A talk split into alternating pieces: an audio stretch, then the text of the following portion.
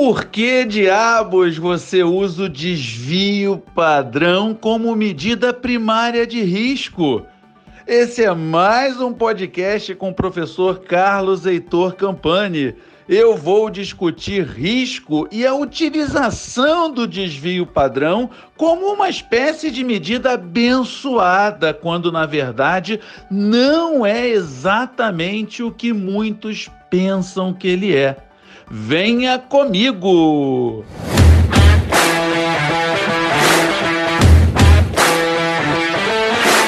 Pessoal, eu inicio essa conversa com uma reflexão.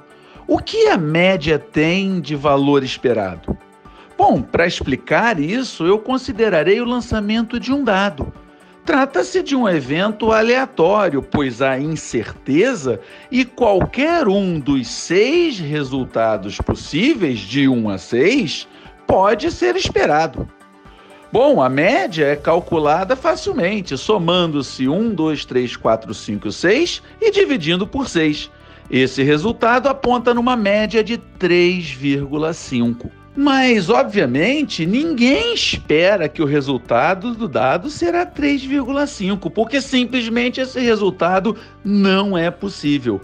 A resposta e o que dá relevância ao valor esperado nascem da lei dos grandes números. Essa lei diz que, ao se repetir um determinado evento aleatório por muitas e muitas vezes, a média dos seus resultados tende para esse tal valor esperado. Em outras palavras, quanto mais vezes você lançar um dado, ao calcular a média dos resultados, esse valor mais se aproximará de 3,5. Pode ter certeza disso. E agora, os conceitos de média e valor esperado passam a estar ligados de forma bastante objetiva. Em eventos aleatórios como dado, pessoal, a incerteza produz o risco. Notem que não existe risco se não houver a incerteza.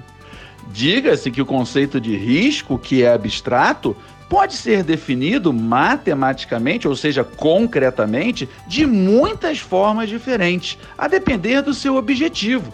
Por exemplo, podemos falar de drawdown, expected shortfall ou de VAR, não do futebol, mas o que significa valor em risco ou value at risk.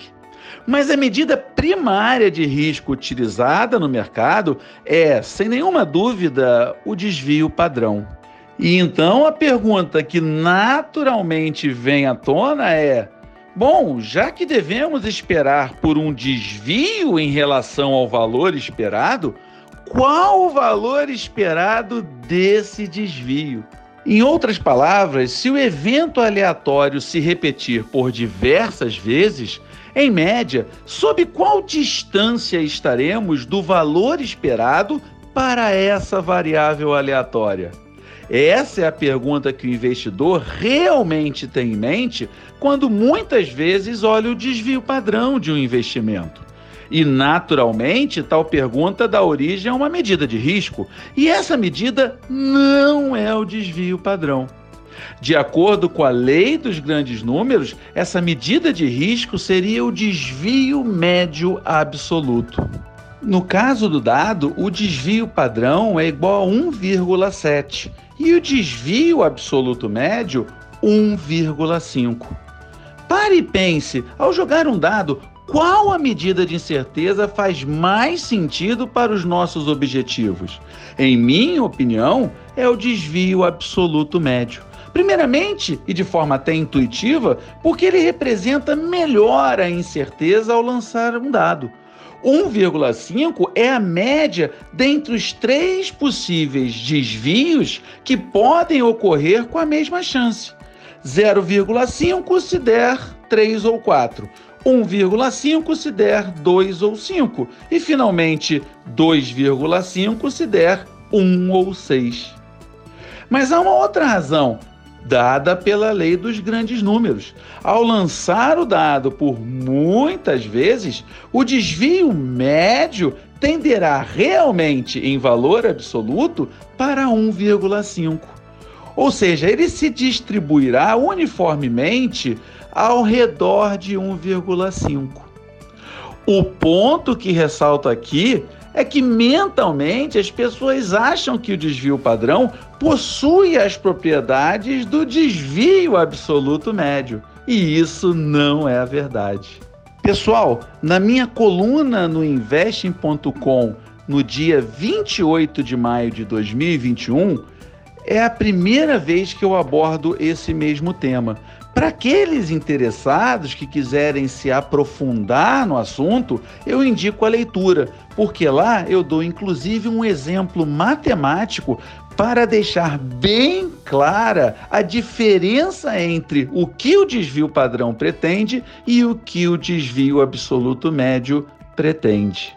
Ressalto uma vez mais que eu não estou dizendo que o desvio padrão não faz sentido. Faz sim, pois além das aplicações que eu disse antes, ele serve para mostrar caudas gordas em distribuições probabilísticas. Quanto maior a distância do desvio padrão para o desvio absoluto médio, mais gordas são as caudas, o que indica eventos extremos com mais chances. Isso é também importante para o investidor mas não responde aquilo que realmente ele ou ela tem em mente. Não responde a pergunta primária que ele ou ela querem de fato responder. E o que mais me chama a atenção é que investidores mais sofisticados olham o desvio padrão como expectativa de desvio e a curtose como indicativo de causas gordas.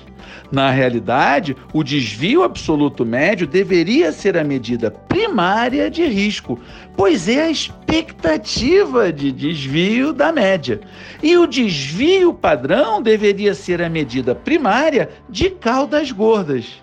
Note que a cortose não deixa de ser muitíssimo semelhante ao desvio padrão. Só que em vez de ser utilizado o quadrado, ou seja, o segundo momento estatístico, usa-se a quarta potência, ou o quarto momento estatístico.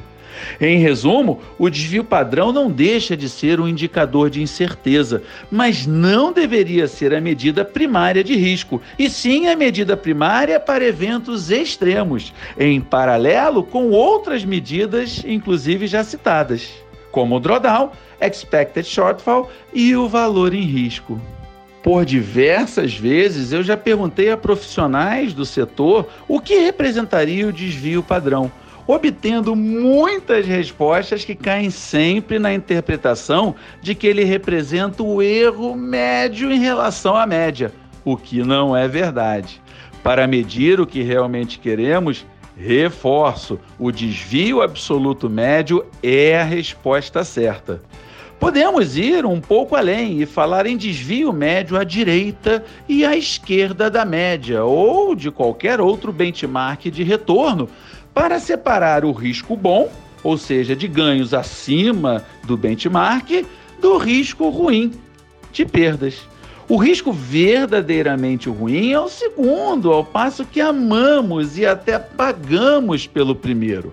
A separação do risco bom do risco ruim, aliada à utilização do desvio absoluto médio como medida de risco, deu origem ao índice Campani, que eu criei como métrica de análise de performance de fundos e investimentos em geral. Então eu espero que vocês passem a utilizar o desvio absoluto médio como a medida primária de risco e todas as outras, inclusive o desvio padrão, como medidas que auxiliem o investidor a identificar e analisar o risco passado ou potencial futuro de um investimento. Espero que o conhecimento os ajude a investir cada vez melhor e a obter, claro, melhores rentabilidades, baseadas em análises adequadas.